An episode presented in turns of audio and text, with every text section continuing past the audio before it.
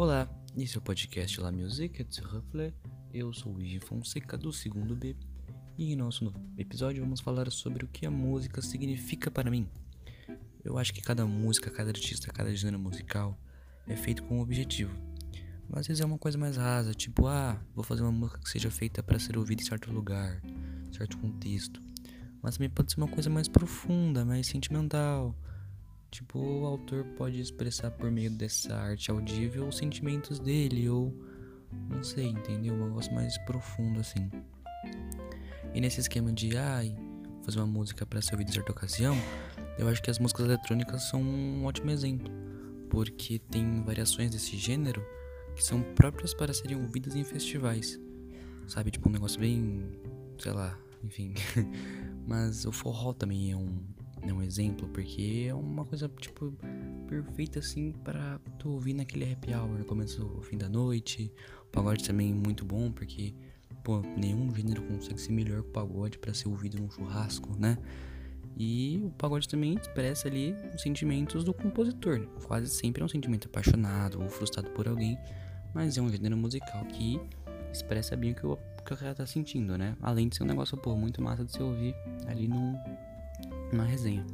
Mas enfim, eu quero dizer com isso é que eu acho que a música foi mais uma forma que os humanos inventaram para tentar entender a vida, para expressar os sentimentos que são formados ao longo da vida. E é incrível a forma como existem canções que conseguem traduzir perfeitamente o seu estado emocional e foram feitas por pessoas que não fazem a mínima ideia de que você existe. Né? Ou seja, essas pessoas já passaram pelo mesmo ou quase que você e transformaram isso numa música. É uma coisa muito incrível.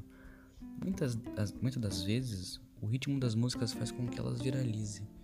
Mas o real significado está na letra, né? Ou no momento que o artista a compôs, o que motivou o artista a compor essa música.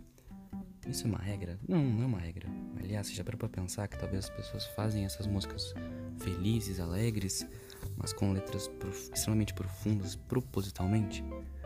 Eles querem que aquele momento difícil na sua vida seja lembrado, celebrado de uma forma feliz, sorridente, otimista, que você olhe para trás e pense, pô, tava mal essa época, mas essa música aqui que expressava todos os meus sentimentos é uma música feliz, é uma música que me traz boas sensações, lembranças agradáveis da, daquela época, né? É muito papo de coach ficar falando sobre isso, de ai, nossa, coisas boas e músicas é são muito legais, muito felizes. Mas uma brisa que faz muito sentido para mim. Tipo, sério, você fica pensando nisso. É algo que faz sentido. Tipo, por que será que o Walter Farias escreveu a música Deus do Amor? Por quem que ele tava apaixonado, né? Talvez a música do cara, ele só tava se referindo a deusa Vênus, ou a deusa Afrodite, que né, deusa do amor. Mas no fundo, a gente tem ali uma certeza que o coraçãozinho dele tava batendo mais forte por alguém.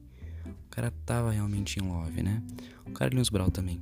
escreveu muitas músicas que fazem parte do nosso MPB. Ele é um compositor muito incrível. E muitas das músicas dele foram feitas para a filha dele, né? Mas elas se encaixam perfeitamente na descrição do que sentimos quando estamos apaixonados, né? É algo muito incrível, é muito flexível, né? O significado da, das músicas. Ou seja, a música é uma forma de arte que nos faça refletir desde o começo, né, que é a sua composição, até a forma final, que é a canção em si que a gente ouve.